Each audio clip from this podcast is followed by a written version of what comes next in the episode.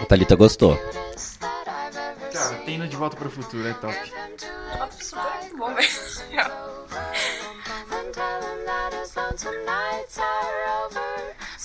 Bom, Nem vou precisar editar. Não. Já coloco a música ao vivo. Já foi. Muito bom. Bom, então a gente tá começando nosso Cubicast número 9. Não. Chegamos finalmente ao número 10. 10. Ninguém acreditava. Nem, nem a gente. Nem a gente. Nem os nossos ouvintes, muito menos os haters. Bom, como a gente anunciou no último Cubicast, esse seria sobre nostalgia ou saudosismo. Boa. Beleza. É, bom, a gente tem algumas notícias dessa semana. Eu, talvez. Posso falar a primeira? Pode.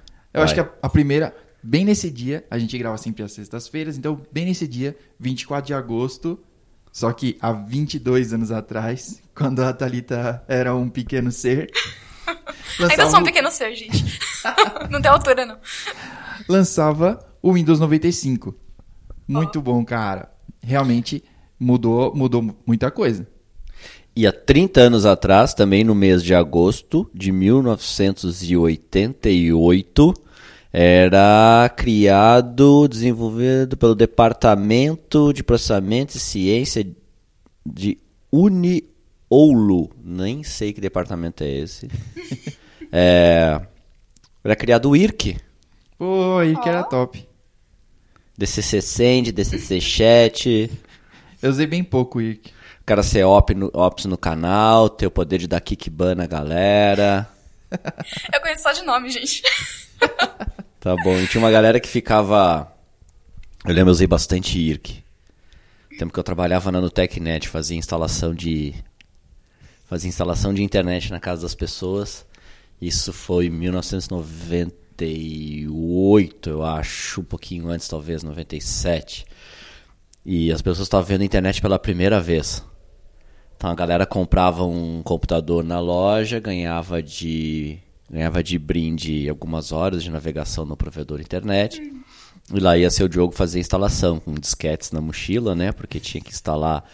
Às vezes o, o, o TCP/IP não estava instalado, aí tinha que botar, bote, o disco 19, bote o disco 21, bote o disco 23, bote o disco 19 de novo. E aí instalando os pacotes TCP/IP. E aquele desespero quando estava indo instalar uma coisa com um disquete, e aí um dos disquetes da fila começava a fazer aquele barulho tipo tec, tec, tec, tec. Aí você já tipo, hum, já zoou esse disquete. Já era. Já era. Lá, naquela época a gente liga, eu ligava, sempre ligava para algum colega que também fazia instalação no mesmo turno para saber onde é que ele tava.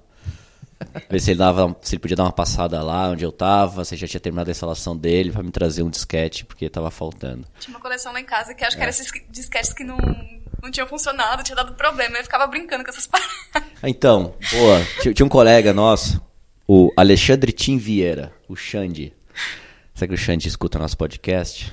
Agora vai ter que ouvir. Vai ter que ouvir. Vamos ver se chega nele isso. O Xande guardava, ele botava uma etiqueta nos esquetes assim, estragado, e guardava numa gaveta. Sei lá, se ele, ia se ele ia consertar depois, ele não botava fora, ele botava uma etiqueta. Mas o que eu lembro assim de mais engraçado, né, ou aterrorizante, engraçado hoje, aterrorizante na época, porque eu tava começando nesse mundo, tá? Eu comecei meio tarde. E era chegar na casa do, do, do novo cliente, lá do assinante do serviço, para instalar a internet para ele. Instalação padrão era instalar a internet, fazer a primeira conexão, mostrar para a pessoa. Ó, aqui a gente clica, aí disca, conecta, aqui abre o Internet Explorer, o Internet Mail. Eu instalava ICQ, Mirk, dependendo se era o pessoal mais jovem, eu botava um Mirk também. Ah, se não, ia só o ICQ. Enfim, ensinava a usar esses, esses primeiros aplicativos. A gente chamava, a gente chamava de programa na época, não tinha essa Programa. coisa de aplicativo. e mas o que era aterrorizante na época era chegar na casa de um cliente e não ter e não ser um computador novo. Ele não ganhou na loja um computador, ele não comprou um computador novo. Ele ganhou as horas porque ele comprou uma placa de fax modem. que ele queria, que ele quer instalar no, ele queria instalar no computador que ele já possuía, sei lá quanto tempo, né? Então às vezes era um 486, é top. Windows, é, máquina com Windows 3.11. E aí placa era a placa ISA. E a placa ISA para funcionar, a gente tinha que jampear a placa na IRQ correta. Então tinha que checar na BIOS que IRQ que estava disponível, ler o manual da placa, saber qual era os jumper que a gente tinha que fechar para entrar na IRQ 13, IRQ 4, sei lá, nem lembro mais. Hoje não existe mais ler manual, né? É. Hoje Não. já era. Hoje é só clicar, né? Plug and play. É. Next, Mas era, next, finish. mas era uma época bem interessante, cara, de instalação de internet no começo da internet, assim, no Brasil. Ah, era legal de trabalhar, na- foi legal de trabalhar naquela época, assim, e ver isso acontecendo, sabe? E data center, cloud, smartphone, nem se falava nisso, né? Eu tinha um Nokia, eu ia dizer um Nokia de lanterninha, mas nem era. O meu primeiro celular foi um CP30, eu acho, da Gradiente. Depois eu troquei pro CP90, se eu não me engano, que era o menorzinho, ou vice-versa. Mas o grande era um tijolo, era o tamanho desse gravador que a gente tem hoje aqui. Eu acho que o meu primeiro. Acho que eu herdei do meu pai um StarTAC. Eu era muito feliz com o StarTAC. Ah, mas era Star, top. StarTAC já era moderno, O cara. StarTAC era de flip. É, vamos botar, vamos, vamos botar nas notas uma foto do CP30 e CP90 da Gradiente. Vocês vão ver o que era celular naquela época. Meu pai tinha um que parecia um aparelho do Batman, assim. Ele tirava uma antena e abria a parada e... Meu pai ainda tem um hoje. A gente tá lá no escritório dele. Cara, de verdade, é do tamanho de um tijolo. É do tamanho de um tijolo. Meu pai é, é meio magrelo assim. Então ele, tipo, tinha que usar um outro cinto só pra isso, cara. Senão ia ficar. Cinto de sem- utilidades do Batman. É, tipo, tinha que carregar na mão, na bolsa. Já tô anotando aqui pra gente não esquecer.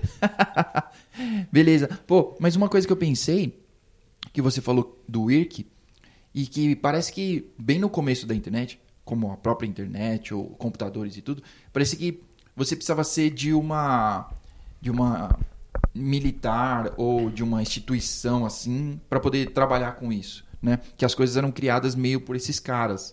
É tipo a própria internet veio de- da DARPA e os computadores, as placas mesmo vieram dessas redes desses caras. Então imagina que tipo pra gente trampar com Kubernetes hoje a gente ia ser tudo militar. Ia ser engraçado. Ia ser engraçado. E. Obviamente, quer dizer que mudou muito, óbvio que mudou muito, mas mudou muito mesmo. Porque é, é, eu vejo assim, as gerações é, novas que estão. Ele tá apontando diretamente pra mim, gente. Eu tenho 23 anos, eu não sou tão... Essa nostalgia aqui não é tão longínqua assim. E, mas é engraçado que hoje é, é, as coisas são. A gente tem complexidades diferentes. Mas as coisas que a gente fazia na época que eram extremamente complexas hoje são super fáceis. Eu- depois de instalação de internet e, e na, no TechNet, eu fui fazer serviço de hosting, data center e, e plugava a máquina em data center, instalava sistema operacional, fazia, é, instalava um- uma máquina na frente com Firewall, DNAT, SNAT, fazia é, botava um snort para fazer detecção de intrusão e inspeção de pacote. E era tudo na mão, tinha que fazer tudo na unha, cabeamento, espetar a máquina, tirar da caixa lá da Dell, botar sistema operacional, criar VLAN em suíte. Tinha que construir tudo para chegar onde a gente realmente queria chegar. Que tá, agora eu tenho uma máquina Linux à minha disposição para rodar minha aplicação, né? E, na verdade nem era ter, para nós chegar era chegar na máquina no sistema operacional instalado e com conectividade. É, esse era o ponto que a gente queria chegar, né? Na verdade, hoje chegar é eu preciso ter minha aplicação rodando e gerando já resultado, né? Então é completamente diferente. Para chegar nisso era tão longe e tão demorado e a gente tinha que ter tanto conhecimento de tantas áreas para conseguir chegar nisso. E hoje é completamente diferente, né? Hoje com Kubernetes e, e, ah, cara, é meia dúzia de comandos ali, você está com um container rodando e, e- Aplicação no ar já, né? e pronto para usar. Ontem no, no Kubinar o João falou sobre, mostrou, foi raiz ontem, João. Ele mostrou, abriu e, e, ah, mostrou as regras de IP-tables, criou um serviço para aplicação e depois foi lá no IP-tables mostrar onde é que estava as regras. E é engraçado que mesmo que muitas coisas tenham mudado, algumas ainda são, ainda funcionam do mesmo jeito. Né? Como você mesmo falou, ah, você criava regras de firewall com DNAT, SNAT, e são as, me- as mesmas regras de firewall que o Ptables cria hoje dentro do Kubernetes, com DNAT e SNAT para os pods. E é engraçado isso, eu acho. Sim, tá tudo lá. Só que aí vem meu ponto. É, agora o haters gonna hate. A, a gente fica falando da, da galera técnica Nutella, né? Que não conhece essas coisas, só consome as APIs e constrói. Legal, acho que pro, pro business isso aí é top. E, puxa, por isso que as coisas se movem rápido como se movem hoje. Você não tem que pensar mais nessas coisas. E eu nem desejo para ninguém voltar nesse tempo. Sim. Mas é, existe, um, existe um gap de conhecimento aí. Porque hoje você expõe um serviço para aplicação, está funcionando, mas não tem a menor ideia A abstração é tão alta que. é, é, do que acontece não, embaixo. Não sabe o que tá por baixo dos panos. né? É Exatamente. O que, ó, ó, olha, é possível encontrar pessoas que não sabem o que é um IP Tables, mas estão lá no Kubernetes expondo o serviço. Será? É possível, com certeza. É possível. Sim, né? com certeza. É. Eu, eu, acho, eu, eu escrevi que eu vou, é, a galera do Plugin Play né, é esforceless. já criei o meu. Aí, ó, Já tem um termo já. tá gravado. Tá? Com- eu criei. comunidade de haters Temos logs. nascendo pro João. Mas é que é, é verdade isso, porque quando eu fiz no Senai, um curso de computação técnico em redes, eu tive aula de elétrica junto, porque você tinha que entender de dos jumpers e de todas essas coisas. Então tem que entender como, como as coisas funcionam, tipo, na verdade, a placa e tudo mais, né? E é engraçado porque hoje quando a gente faz quando a gente vai falar sobre Kubernetes com uma galera assim, e tipo, não, como é que eu plugo meu Git? É só isso que eu quero saber.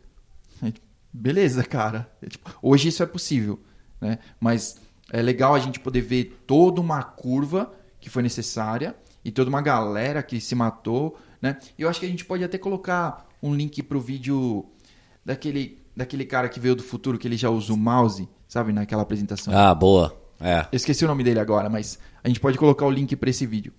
O cara já usava uma, uma espécie de um Google Docs, né? Editando ao mesmo tempo é, um, um documento, pessoas diferentes. Década de 70 quilos, 60, nem lembro. Pô, eu não, eu não sei, mas eu sei que o vídeo é preto e branco. É E muito- uma, e uma demo, o cara fazendo uma demo ao vivo com alguém trabalhando remoto com ele. Sim, um webinar colaborativo. É. Top. O cara editando o mesmo documento junto com ele. é, e ele tinha o negócio que parecia um mouse, né? Mas nem tinha esse nome na época. Sim, ele... bem primário. Pô, e por falar em mouse, eu anotei isso aqui pra lembrar. O mouse não era laser. O- o ma- quem, quem não passou Sim, pelo pô. mouse que tinha uma bolinha? Ah, sim. Com certeza. E ficava, tirava aquilo pra poder limpar. E tipo, Sim. o mouse tinha um monte de cabelo dentro. Ou tirava a bolinha do, do mouse do colega do lado na sala É de aula. Pra quando ele voltasse do intervalo, o mouse Não dele não ia funcionar de jeito nenhum. Hoje a gente cola um adesivo embaixo, né? É. É o mesmo troll, mas. Eu nunca fiz isso, João. A zoeira nunca acaba. Nunca fez? Não, nunca Tá fiz isso. Já fez no meu. Eu não lembro. Pô, acho que é, meu primeiro Linux foi Kurumin. Eu me lembro de ter comprado uma revista na banca de jornal. Sim. Que é difícil achar uma que não seja um mausoléu assim, que é só atrapalhar a calçada. É, eu comprei num- numa revista que era tipo de nerd, games e sei lá. Ah, nessa edição, tipo, PC Master. o Kurumin Linux. Instala, você não precisa pagar licença e tem uns games já vem incluso. Eu, que da hora, mano. Vou fazer vamos isso. aí. Que da hora, não precisa pagar, ninguém vai. Tinha uma revista que chamava-se PC Master, eu acho. PC Master eu lembro. É. É. Eu não lembro qual foi a primeira distribuição Linux que eu usei. Eu lembro que era num IBM Aptiva. Cara, que cagada ter comprado aquele computador. Tudo era mais difícil. Ele tinha um modem que era, ele chamava de Win Modem. Então ele para funcionar, ele tinha o driver, tinha que usar o driver no sistema operacional e e acho que o mesmo driver era da placa de som, tipo, o som do modem saía nas caixas de som do PC, ele não tinha o se- enfim, não sei entrar nos detalhes técnicos, mas esse Win Modem era uma bosta. E aí eu, sempre curioso, já na, na, na universidade a gente tinha acesso a. A gente tinha acesso a Telnet num servidor, chamava-se Atlas. o nome da máquina. É, todo, todo, todo aluno é, do curso de ciência da computação tinha uma conta tinha uma conta nesse servidor, tinha uma conta no Atlas. E ali a gente dava Telnet, abria o, o Pine para e-mail, era o nosso cliente de e-mail. Uh, usava o comando write para poder falar com outras pessoas pela console, era, era louco. E aí eu me interessei, obviamente, por Linux já naquela época e da faculdade, e aí mas eu não lembro qual foi a primeira distribuição. Eu sei que usei Conectiva Linux, eu instalei Slackware uh, e tudo isso no, no IBM. E era, um, e era um parto, porque assim, eu, a, a grande, o grande desafio, primeiro foi funcionar vídeo. A placa de vídeo não funcionava de jeito nenhum. Tinha que hackear Imagina. um monte de coisa no do X-Free lá. É, X-Free, X, X11, X11, não sei o que, X-Free. Tinha um caminho lá, diretórios, a gente tinha que editar uh, os parâmetros de vídeo. Mas o maior desafio era fazer funcionar o modem.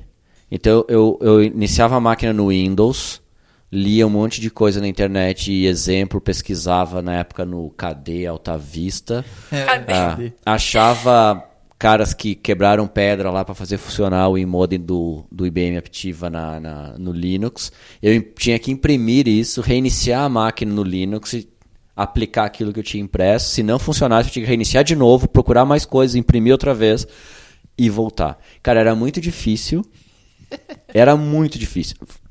Mas funcionou recompilar kernel, Sucesso. tive que aprender um monte de coisa para funcionar a internet no IBM Activa. E funcionou. Tinha que discar o zero antes que ainda tinha uma maldita central telefônica em casa. Nossa. Tinha que discar o zero para pegar a linha, porque tinha ramal no meu ah. quarto. Cara, era um inferno. E aí eu lembro de uma viagem com o Matheus, que a gente foi para uma feira de informática em Porto Alegre. De carro, tinha um Uno na época. Nós saímos de, de Pelotas, de Uno, até Porto Alegre para ir numa feira de informática no shopping, estacionamento Shopping de Belas, acho que foi. Não tinha a menor ideia de como andava em Porto Alegre. Acho que eu nunca tinha ido a Porto Alegre dirigindo. Aí a gente foi para a história, me empolguei, comprei um, um scanner de mão. Não era scanner de mesa, de oh. mão. Já viu o scanner de mão, Thalita? Não. Vamos não? ter que pôr imagens tem também. Pôr a imagem scanner de mão. É. Scanner de mão basicamente é o seguinte, Thalita. Tu tem o documento na mesa, uhum. O scanner cabinho ligado lá na porta paralela da, da, da máquina. E aí tem que pegar o scanner e você movimenta ele lentamente sobre o papel. Entendi. E aí tem que, acertar, tem que acertar o ritmo, não pode mexer o papel, não pode acelerar mais, porque dá aquele borrão na imagem. Uhum. É. E aí eu tive que fazer o. Aí nós voltamos de madrugada para Pelotas, aí o Matheus. O Matheus ainda estava com dor de dente naquela noite. A gente entrou em Guaíba para achar para achar uma farmácia aberta. Não tinha farmácia 24 horas, cara. Isso aí era, sei lá, eu, dois, 98, 99, 2018. 2000. Isso era. Não tinha. Claro que a gente chegou em casa, eu cheguei em casa, óbvio que eu não fui dormir, né? Eu fui tentar fazer o, o scanner de mão funcionar no IBM Aptiva, uhum. no Linux. Por que não, né? Usando acho que o GIMP para guardar a imagem, alguma coisa assim. Como que o cara que criou esse scanner de mão podia esperar todo esse UX que o cliente ia, tipo, vai no mesmo ritmo, não puxa mais pro lado, não nem pro treme, outro. não acelera. Nada. Cara, como você pode esperar tudo isso de um cliente? E as coisas eram assim naquela época. Mas na época acho que a galera aceitava e era Sim. isso que tinha, né? Era o que tinha. A gente tava descobrindo. E... Mas beleza, esse tempo passou. É. Já era. Ainda bem que as coisas não são mais assim, são bem mais fáceis hoje. pô, da hora. É, pô, eu também me lembro de usar o, o Windows, que ele iniciava na tela do DOS e você tinha que dar um, um lá no CMD um barra win para poder Nossa, startar é o Windows. Eu, eu usei um 486 que meu pai teve e era, o escritório dele era em casa. E tinha o botão turbo no 486? Tinha o turbo.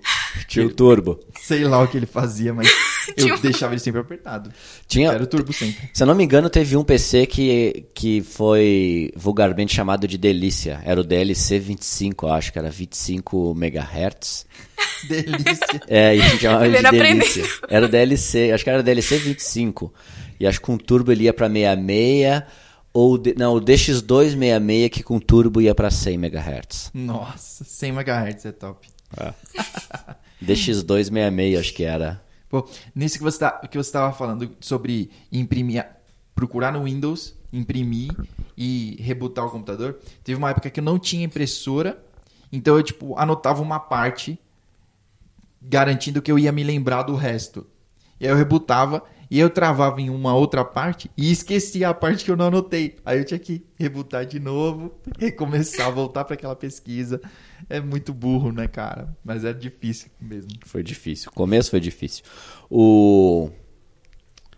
E a gente hoje a gente fala de Kubernetes, fala de. é, nem fala mais de monitoramento, né? A gente fala de observability, né? Que agora o Já tem os monitoramento. termos todos gourmets, né? Não É. tem? Agora é tudo. Está gourmetizado. Ah, cheio de hipster na TI. Ah, mas na época, é monitoramento mesmo. Até hoje se usa Nagios bastante, mas eu usei um negócio que chamava-se Whats. Não era WhatsApp, era WhatsApp.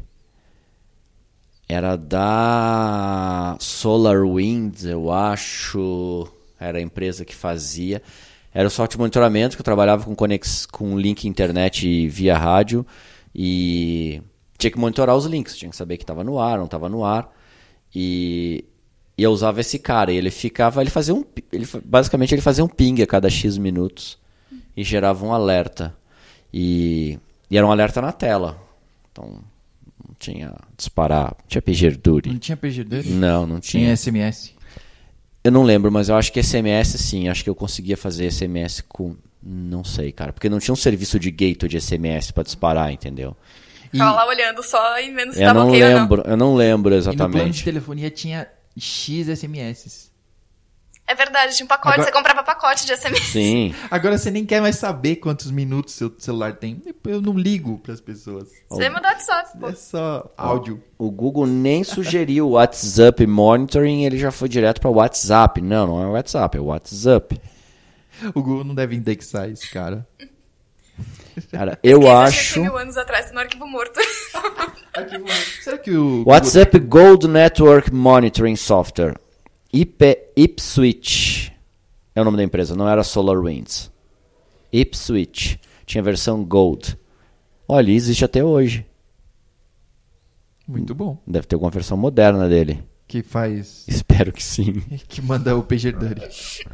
E, e hoje a gente está aí usando, usando o Istio com Prometheus e monitorando não só se a aplicação está up ou down ou a infraestrutura, mas coletando um monte de métrica lá dentro de negócio, latência, eh, mapeando e correlacionando eventos para se antecipar, às vezes, a uma falha de, de alguma aplicação. A gente já sabe antes, né? Pô, isso aqui já está com tendência de falha. A latência aqui subiu, esse serviço aqui já está capenga por causa disso, e aí o cara consegue agir antes. Completamente diferente do que era no passado. Claro que a complexidade hoje é outra, né? Porque entender isso é complexo, implementar isso também é complexo. Não, e acho que, acho que é, todo mundo entendia é, que era muito difícil antes e que se você acessasse um site e ah, não tá no ar. é, Beleza, bem, né? Beleza, segue, segue a vida. Né? Ninguém tinha um, um negócio que dependesse somente do site. Não, você ia fazer outra coisa. Pô, tranquilo, vou desligar o Parou. computador. Ah, parou, você ia fazer outra coisa. Sim. E, quando, e durante muito tempo eu usei computador sem internet. Eu ficava no Paint desenhando ou jogando Pinball. aquele pinball ou então Prince of Persia. Ah, é verdade, Prince of pô. Persia era top. Aí é clássico. Duke Nukem. Do que ou Doom.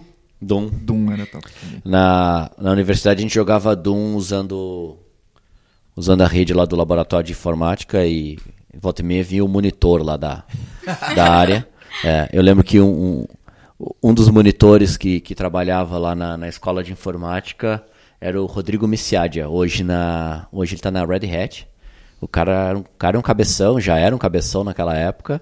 E, e ele vinha ralhar com a gente lá, porque a gente lotava a rede, né? Que era uma rede de cabo, cabo coaxial. Era uma rede estrela, se eu não me engano.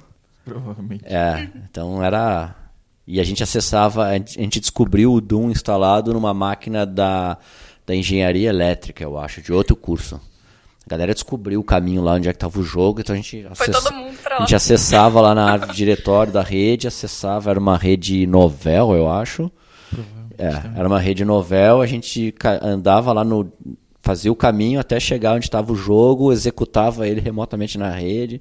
Aí pensa 15, 20 caras no laboratório, trafegando isso pela rede. Alguns casos, provavelmente, e a rede já topando. Exatamente. Muito bom. E a galera reclama hoje, quando você tá no, no 3G e o seu Insta não tá carregando muito bem. Verdade. Mas eu acho que é muito essa questão de, de acessibilidade e disseminação também da tecnologia, né? Tipo, antes as pessoas não tinham tanto acesso, nem dependiam tanto como vocês mencionaram.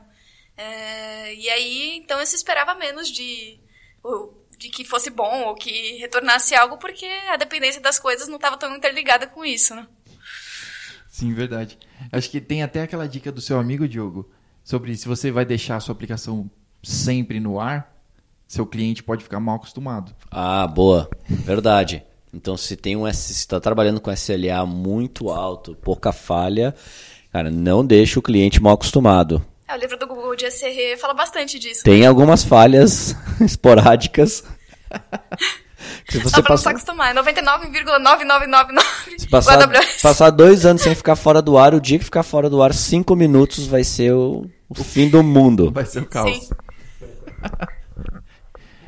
Beleza. Pô, acho que a última coisa que eu lembro é que é, a gente tá aqui no celular olhando um monte de coisa, mas não tinha isso.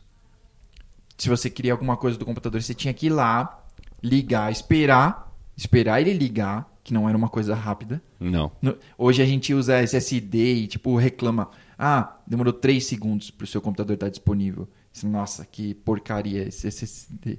Esse Windows tá muito devagar aqui. Eu tô aqui procurando o WhatsApp. Eu tô procurando uma versão de 2001. pra ver se. Enquanto a gente tá falando aqui, eu tô pesquisando. que Eu vou achar um print de como é que era a cara desse software. Não era top. Não, então, mas imagina que você botando isso e tudo demorava, né? Tudo era lento. E na, na minha casa, e acho que na, de muitos brasileiros assim, tinha ah, aquela capa pra você colocar em Sim, cima do pô. computador, pra não amarelar. Era verde. Lógico. A capa lá de casa. Mó feio o bagulho. Era que cor? Verde. Aí, Diogo, do Parece Palmeiras. um alien aquele computador. Esse é palmeirense. E a. Nossa, é verdade. E a impressora matricial? Que fazia um puta barulho. 80 colunas. Nossa! E que, e que é, depois inventaram que, tipo, ah, vai ser colorida. Mas é que a fita só era colorida. Mas, tipo, não é que era a cores mesmo. Cara, sério, não, não era colorida. João, que que foi, qual foi um dos primeiros, sei lá, primeiros sistemas ou coisas que tu fez em, no computador? Nossa, sistemas. Não, não digo sistema, mas as primeiras coisas que tu fez de. De profissionalmente? É, de produtivo. É, pode ser De- De, profissionalmente. produtivo, eu acho que foi. Acho que foi no Windows mesmo. Trabalhei numa, numa faculdade. E aí dava, dava um tapa lá de, de técnico. E aí é, eu usava muito fazer ghost de máquinas. Então você fazia imagem. Isso que a gente acha genial hoje, né? Ah, vou fazer uma imagem da minha VM aqui. Então fazia de desktop. Do sistema operacional, Isso. tudo. E HD, os- HD inteiro. arrumava o computador da biblioteca, porque sempre tinha alguém que ia lá aloprar o computador. Então, tipo, eu ia lá com o CD, zerava o computador e acabou. E aí rodava o Ghost, E já era. clonava o disco de novo. Isso aí. E eu trabalhava até tarde, então, tipo, é, ficava numa salinha que era lá no fundo, assim. Calabouço. Nossa, um calabouço, cara. já, já trabalhei em dois calabouços, hein? Se alguém da local estiver ouvindo aí, saudoso calabouço da local web. Acho que uma das primeiras coisas que eu fiz foi um sistema usando o banco de dados Access. Ah, meu Deus. Access. Para catalogar cheque predatado na loja do meu pai, que recebia muito cheque de terceiro. A pessoa nem sabe o que é cheque de terceiro. Eu tive que explicar esses dias o que era cheque de terceiro. Gente, mal, mal ama- que era cheque. É. é. Para quem não sabe, cheque de terceiro é você recebe um cheque de alguém, aí você recebe cheque de outro alguém, outro alguém, você tem um comércio, tem vários cheques, os cheques não são para hoje, os cheques são predatados. Você vai depositar, só pode depositar esse cheque daqui a 10 dias, 15 dias, que esse foi o prazo que você acordou na venda. E você fica com esse monte de cheque no bolso. Aí você vai numa outra loja comprar, em vez de fazer um cheque seu, você paga com esses cheques. Então, ah, quanto é que deu aí? Ah, deu 3 mil. Tá bom, vai somando esses cheques e me diz quanto é que tem. Ah, deu 2,900. Tá bom, então vou fazer um cheque de 100 aqui meu e completo e já era. Esse era o famoso cheque de terceiro. E a loja do meu pai tinha muito, porque é, muito comerciante da região chegava lá com um maço de 50, 150 cheques para fechar a conta do que eles estavam comprando. A gente guardava aquilo tudo. Só que se a gente fosse, nós fôssemos assaltados e tivesse aqueles cheques roubados, não sabia nem para quem ligar. Entendeu? Então eu tinha que catalogar, tinha que cadastrar isso num banco de dados. Então eu fiz um sistema em Access onde a gente cadastrava o portador, quem era realmente o dono do cheque, é, o valor, data e quem havia passado o cheque para nós, porque a gente tinha que acionar a pessoa que nos passou. Não adiantava eu acionar alguém que não tinha relação nenhuma, né? Não tinha nem o tele... Não tinha nem como encontrar a pessoa, só tinha um nome ali no, no talão, assim, não, não dá nem para saber quem é. Então eu fiz um sistema para guardar essa informação, para ter pelo menos um, um backup de todos os cheques que estavam guardados no cofre da empresa. Pô, muito bom. E Access. eu acho que nesse tempo tinha muito cheque. Tipo, a galera tinha um milhão de cheques sem fundo, assim, que é- era só um papel a mais na sua gaveta. Que não valia mais de nada, assim. Não. Você ia protestar e sei lá, um monte de coisa disso. Nubank acabou com isso. É. Na verdade, o cheque, se voltar a segunda vez, a conta é encerrada, travada. Acontece alguma coisa, ou acontecia, eu não lembro. Vê, nada disso existe hoje. Acho que ninguém mais tem cheque. Tinha uma hoje. regra pra isso, né? Tipo, Não, tem sim. Esse dia, eu, todo- esse dia eu arrumei um negócio no carro e o mecânico. Ah, ah, dá um prazo aí, dou. Ah, só no cheque. O cara não tinha cartão.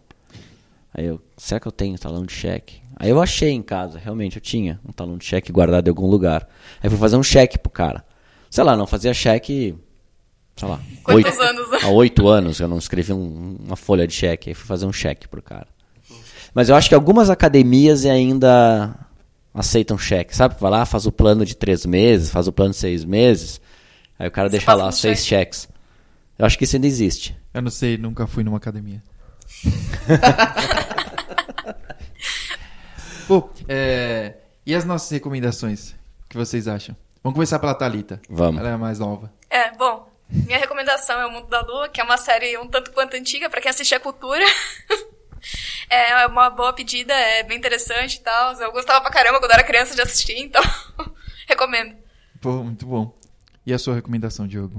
A minha recomendação é uma série chamada Halt and Catch Fire. Ela se passa na década de 80 e mostra todo o drama atrás da, do mercado dos computadores pessoais. Então mostra a briga de várias empresas que a gente conhece, como a International Business Machine, Vulgarmente conhecida? como IBM. Ah, e aí tem a Xerox, tem a Texas Instruments, tem várias empresas dessa época e mostra essa corrida atrás dos computadores pessoais. Então, as primeiras feiras né, de tecnologia, onde eh, as empresas mostravam seus PCs, as suas novas versões e, e, e tem um cara lá que é um hustler total, assim, um cara, um cara sangue nos olhos, faca na caveira e negociações super agressivas, cara emocional total, quebra tudo, mas mostra ali o que é preciso erguer uma companhia, principalmente naquela época, né? Então, recomendo a série. Muito Halt bom. and Catch Fire. Da hora. Vai ter o link nas notas. Vai ter. E eu queria recomendar um outro canal do YouTube. Eu recomendei um semana passada e vou recomendar um outro hoje. Esse canal já é bem antigo. Foi com ele que a gente abriu o Cubicast. Né? Se chama Pomplamoose Music. É, é um casal e eles fazem. Eles, eles são muito criativos, né? Eles têm músicas próprias e eles também fazem versões, assim, né? E sempre, e, tipo, no começo tem uns vídeos mais antigos, assim, vale a pena dar uma olhada nos vídeos antigos, que eles têm, tipo, uns clips low budget, sabe? Que ele faz com é, um projetor e umas maquetes de isopor, mas ele, ele é muito criativo, ele é muito criativo mesmo, assim. As músicas dele são muito legais. E agora eles parece que entraram num novo, num novo ritmo, assim, mais 2018, sabe? Tem alguma graninha, estão gravando umas coisas no estúdio, então é muito legal, eles fazem vários mashups, ou então pupurri, para ser brasileiro. É, acho que é esse. Essa é a minha recomendação. Legal. Beleza? Beleza. Pô, Beleza, tem que falar no microfone, né? isso, não esqueça. então tá bom. Acho que é assim que a gente termina. Valeu. Valeu. Falou. Agora gravou